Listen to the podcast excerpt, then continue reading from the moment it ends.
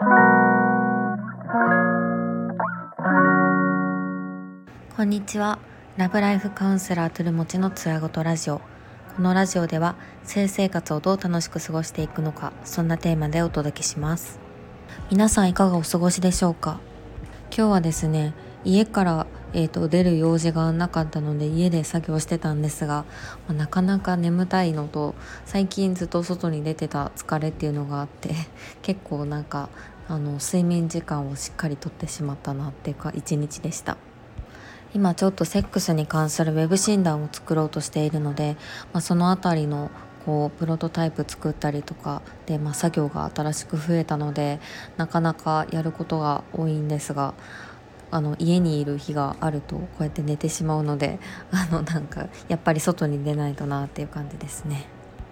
今回は相談会ということで、まあ、カウンセリングでいただいたお悩みについて、えっと、改めてお話ししていこうと思います。彼女がセックスに対して受け身性的対象に見れなくなりそうで怖いという内容です彼女が、えーと、セックスに対して消極的ですいつも布団の中に隠れている彼女に後ろから挿入しています。スマタだけのセックスが中心です。前儀も嫌がるのでまたゼリーも塗るのも嫌がるので挿入が難しいです。彼女からのスキンシップは一切ありません。布団しか見えないピスト運動をしていると性的興奮であったり愛情が感じられなかったりで彼女とのセックスではなくご自由をしているような虚しさを感じています。彼女の後ろ姿しか見えず興奮ができないためスマホでおかずになるサイトを隠れて見ながらいつもしています。彼女の体を使っただけの自慰行為にしか感じられずしない方がいいんじゃないかと悩んでいます。話し合いをしてお互いを探りながら気持ちいい方法を探して挑戦しようとしたこともありますが相手からのフィードバックもなくやっぱりできないと拒否されており性的にできることがほとんどありません。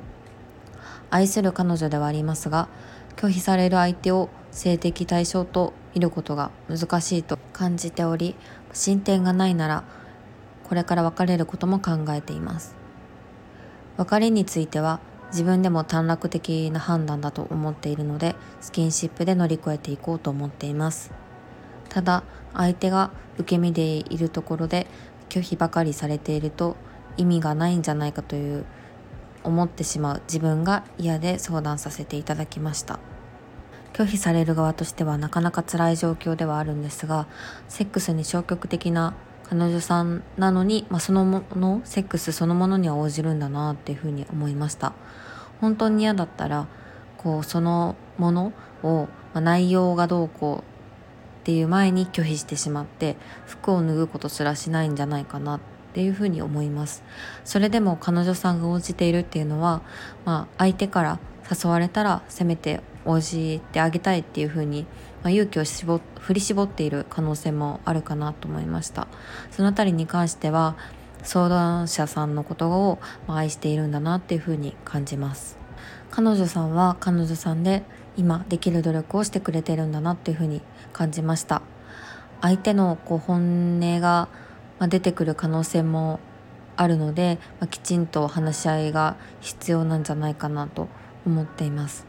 今回いただいたこの相談のこ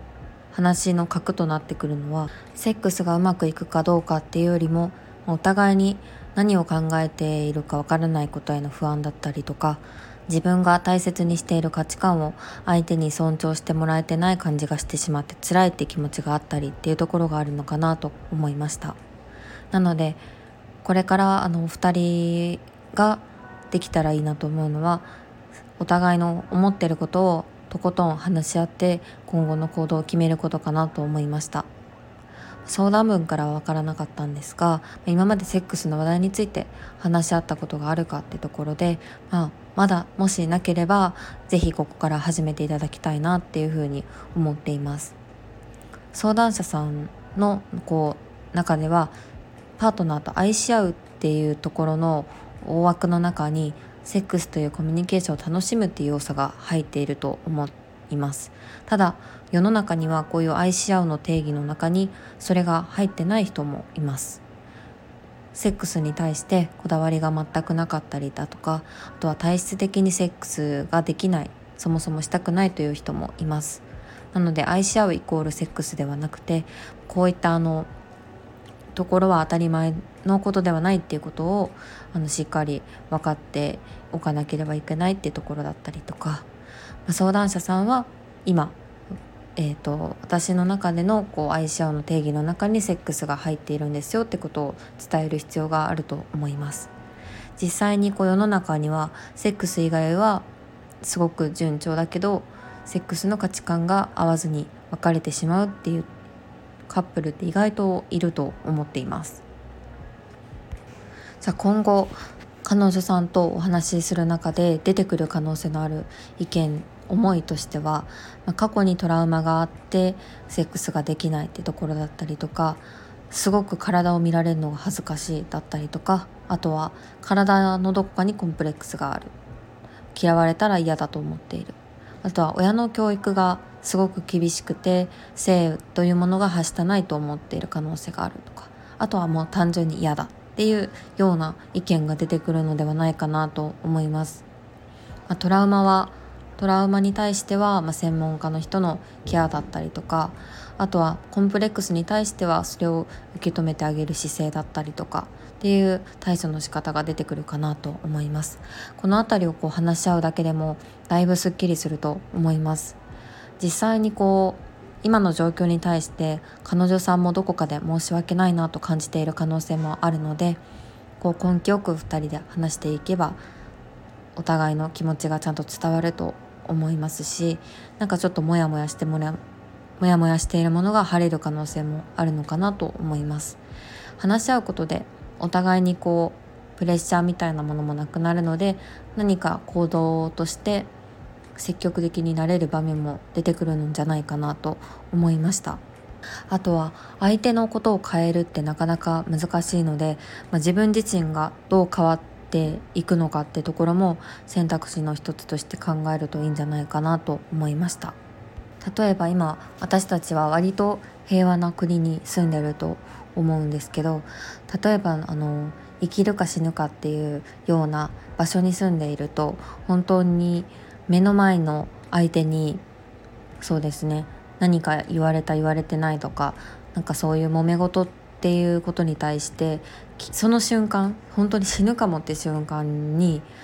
気にしないと思うんですよね。なかなかその難しい例えではあるんですけどなんかその辺りの普段自分のいる環境っていうところを意識するとあの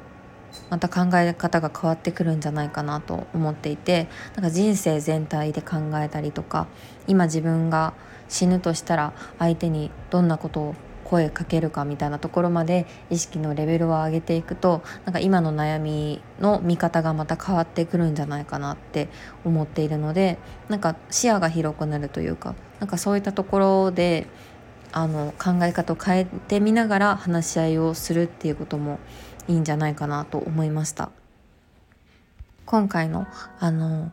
いただいた悩みに対してはなんかいろいろな対処の方法があるなと思ったので明日も引き続きこのテーマについてお話ししていこうと思います。ではここまで、えーと、と聞いてくださってありがとうございました。ではまた明日。